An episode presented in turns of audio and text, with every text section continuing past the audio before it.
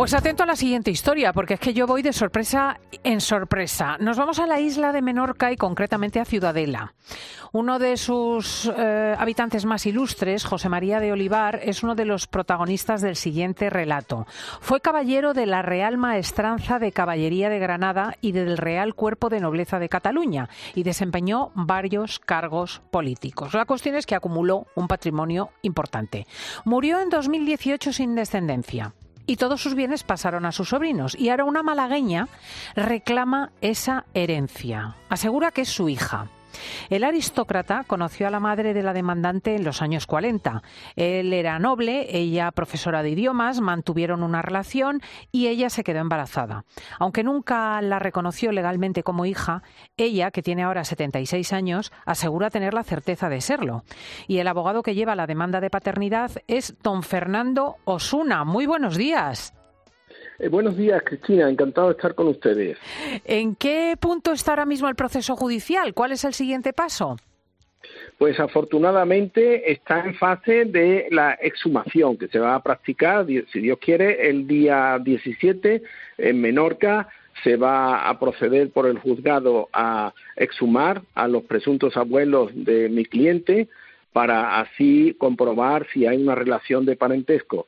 Se ha pedido al juez que sean los presuntos abuelos, ya dado que el padre, el padre fue incinerado y no se puede hacer el cotejo de ADN entre mi cliente, que es la presunta hija, y su presunto padre. Por eso hemos acudido a los, a los abuelos. A los abuelos, claro. Este asunto de las incineraciones tiene consecuencias bastante graves. Em, lo cierto es que em, puede, puede que los resultados de las pruebas de ADN coincidan. ¿Qué ocurrirá entonces?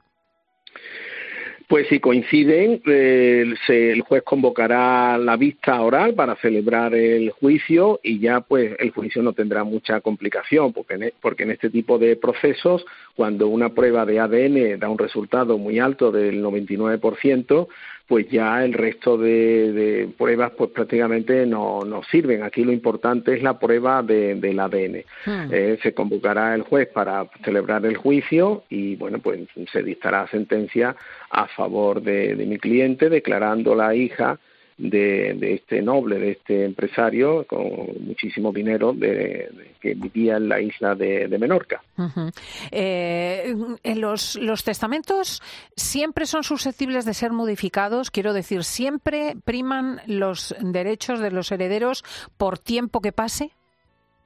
Sí, sí, sí, sí. Eh, mm, existe lo que se llama la figura de la legítima para los herederos forzosos, que arranca pues fíjese, de la época de los romanos, una institución que tiene más de dos mil años, ¿no? Eh, esa siempre hay que respetarlo. El testador, este señor o cualquier persona puede dejar en su testamento a quien quiera, pero siempre la ley protege a lo que son los hijos, como mi cliente, si se demuestra la relación de, de filiación es hija, pues tiene derecho a lo que se llama la legítima estricta, aunque el testador, este señor, pues haya dejado eh, como ha hecho a herederos, a unos sobrinos. La parte de la legítima le corresponde a mi cliente y tiene que ser respetada. Claro, ¿eso cómo se hace si, por ejemplo, los sobrinos se gastan todo el patrimonio existente? O sea, si su, para indemnizar a su cliente. Sí, el juez tiene facultades para acordar el embargo de bienes de estos sobrinos ¿eh? y con el importe de esos embargos, pues se llena, se cubre la cuota, eh, la cuota la cuota hereditaria de, mi cliente, que es la legítima estricta. Si han vendido todos los bienes o ya han desaparecido del patrimonio, pues tendrían que, tendrían que entregarle cantidades en metálico. Si no tienen metálico, bueno, pues el juez puede perfectamente embargar y sacar a subasta eh, algún piso, algún coche, alguna bien que tengan ellos para incluso las cuentas bancarias de estas personas. Eh, es muy difícil que estén en insolvencia cuando el patrimonio es enorme, el patrimonio que hay es, enorme. Hmm. la clienta suya, ¿qué evidencia tiene de la relación más allá del testimonio de la madre? Eh, me imagino que la madre le diría, este señor es tu padre, José María de Olivar, pero, pero ¿queda algún tipo de trato? Sí, sí, sí, había, hemos aportado con la demanda, hemos aportado primero fotos donde se ve un parecido físico muy grande entre el presunto padre y mi cliente. También había cartas, estamos hablando de los años, la década de los 40, 1940, eh, el presunto padre se escribía con su madre, le escribían, se escribían cartas. La historia mm, se desarrolla entre Menorca, Barcelona, Madrid y cuando no estaban juntos, pues se mandaban cartas. En esas cartas se reconoce abiertamente la condición de hija de mi cliente, la relación sentimental que hubo entre el presunto padre y la madre de mi cliente. También existen muchos testigos que corroboran esta historia. En los boletines de notas de mi cliente, pues le ponían en el colegio el primer apellido de su presunto padre Igualmente tenemos muchos ingresos bancarios de cantidades económicas que el presunto padre pues ingresaba a, a la madre de mi cliente para el sustento de, de, la, presunta hija. Qué curioso, porque es claro que era una relación de hecho. Y, sin embargo, el señor Olivar no estaba casado. ¿Por qué no contrajeron matrimonio? Pues mire, era una situación difícil porque había diferencias sociales entre uno y, otro y otra. Y mi, la madre de mi cliente, pues era de una situación distinta a la de este señor. Este señor era soltero.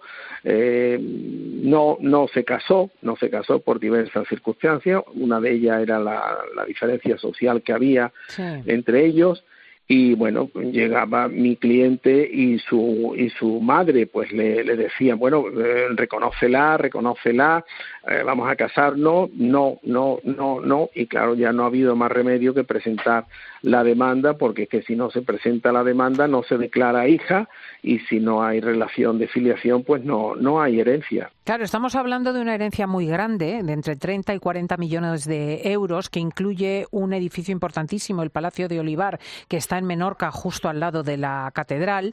Em, ¿Ustedes han intentado llegar a una negociación con los sobrinos del aristócrata? Sí, varias veces, varias veces, pero mire, las posturas están muy encontradas, son muy distintas, muy dispares y, y bueno eso no quiere decir que a lo mejor mañana o dentro de un mes o dentro de un año pues pues se llegue al acuerdo, pero por ahora las posturas están muy muy distintas, son muy distintas. Ya, ya, ya.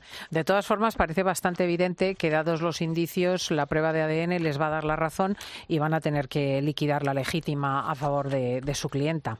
Pues sí, sí, además añado que el juez a nosotros no nos gusta sumar, no nos gusta sacar pues, pues cuerpos de sus enterramientos, pero mire, cuando no hay más remedio, pues hay que hacerlo. Nosotros hemos intentado, le hemos dicho al juzgado que requiera que llame a los presuntos tíos que viven de mi cliente para que se hagan la prueba de ADN con mi cliente, pero han dicho que no, Claro, cuando dicen que no, pues ya mire, no hay más remedio que pedir la, la exhumación, porque es que eh, por muchas razones. ¿no? ¿no? no, deja de ser la hija directa de este señor. Esto es así. Pues muchísimas gracias a don Fernando Osuna. Estaremos muy atentos al resultado de la prueba. Eh, muchas gracias a ustedes. Buenas gracias. Adiós, adiós. Adiós.